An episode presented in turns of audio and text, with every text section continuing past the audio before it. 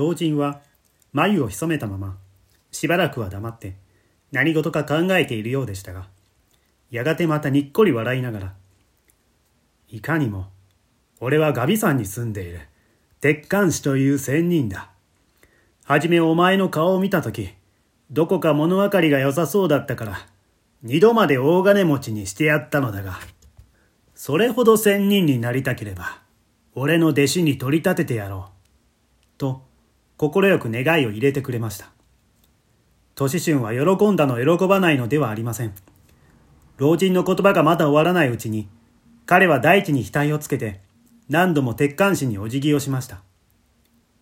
いや、そうお礼などは言ってもらうまい。いくら俺の弟子にしたところが、立派な仙人になれるかなれないかは、お前次第で決まることだからな。が、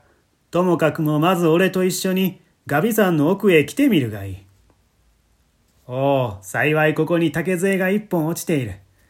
では早速これへ乗って、ひとっ飛びに空を渡るとしよう。鉄管師は、そこにあった青竹を一本拾い上げると、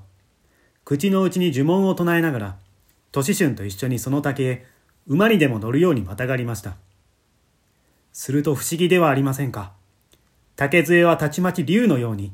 勢いよく大空へ舞い上がって、晴れ渡った春の夕空をガビ山の方角へ飛んでいきました。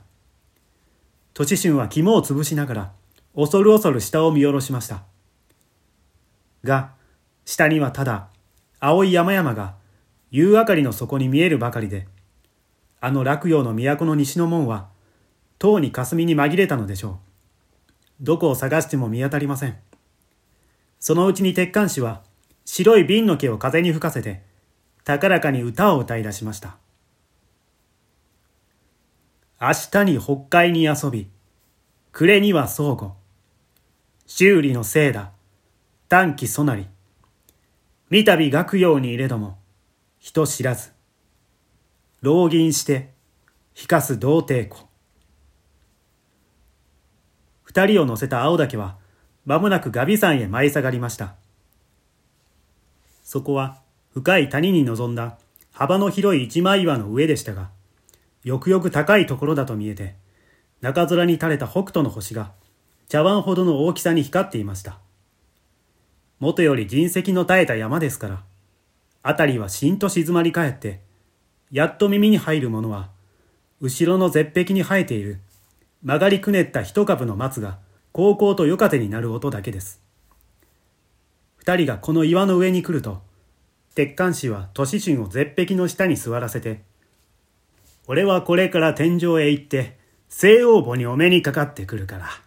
お前はその間ここに座って、俺の帰るのを待っているがいい。多分俺がいなくなると、いろいろな魔性が現れて、お前をたぶらかそうとするだろうが、たとえどんなことが起ころうとも、決して声を出すのではないぞ。もし一言でも口を聞いたら、お前は到底仙人にはなれないものだと覚悟をしろ。いいか？天地が避けても黙っているのだぞ。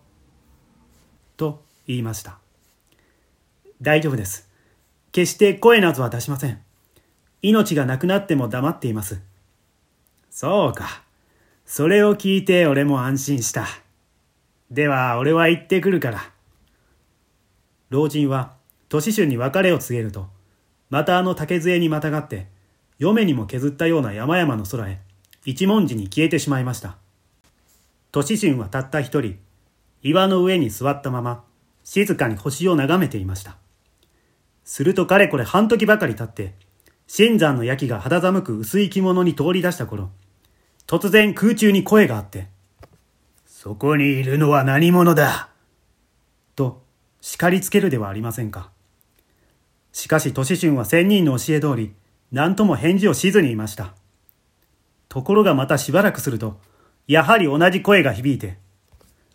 返事をしないと立ちどころに、命はないものと覚悟しろ。と、いかめしく脅しつけるのです。年春はもちろん黙っていました。と、どこから登ってきたか、乱々と目を光らせた虎が一匹、忽然と岩の上に踊り上がって、年春の姿を睨みながら、一声高くたけりました。のみならずそれと同時に、頭の上の松の枝が激しくざわざわ揺れたと思うと、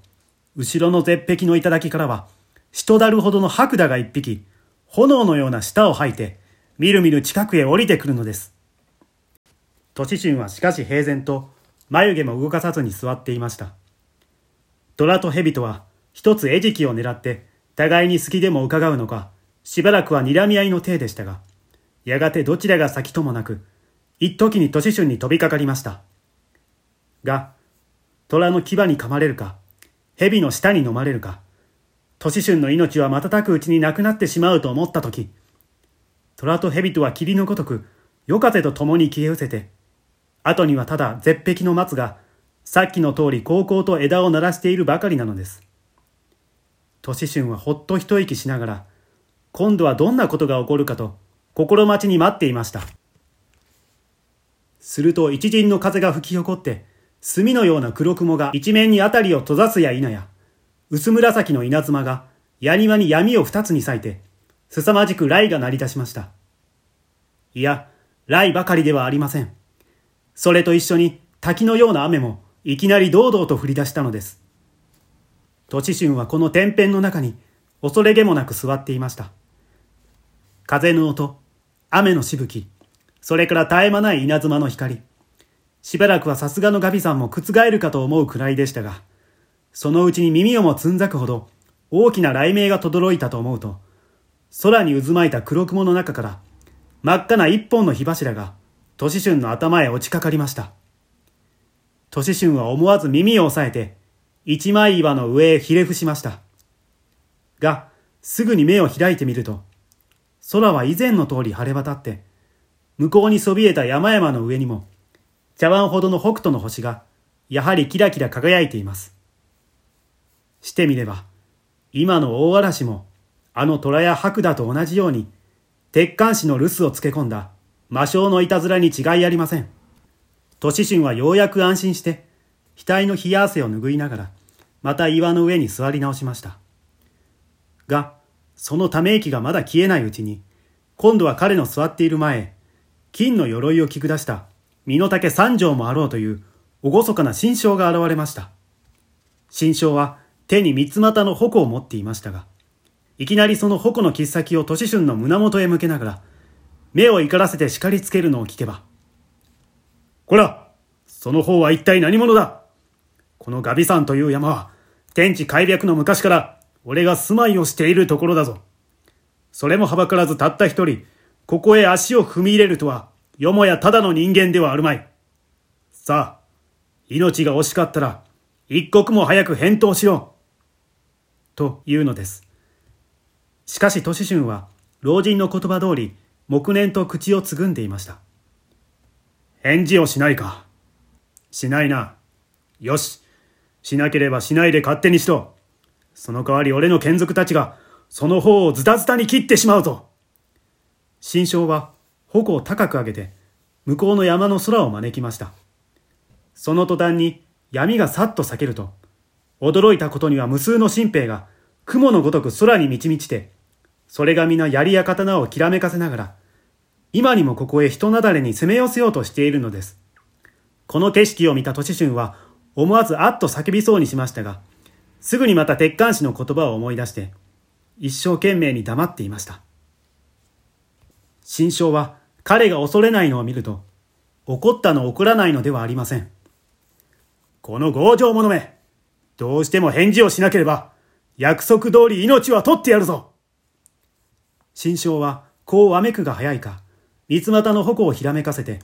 一月に年春を突き殺しました。そうして、ガビさんもどよむほど、カラカラと高く笑いながら、どこともなく消えてしまいました。もちろんこの時はもう無数の新兵も吹き渡る夜風の音と一緒に夢のように消え失せた後だったのです。北斗の星はまた寒そうに一枚岩の上を照らし始めました。絶壁の松も前に変わらず高校と枝を鳴らせています。が、年春はとうに息が絶えて、仰向けにそこへ倒れていました。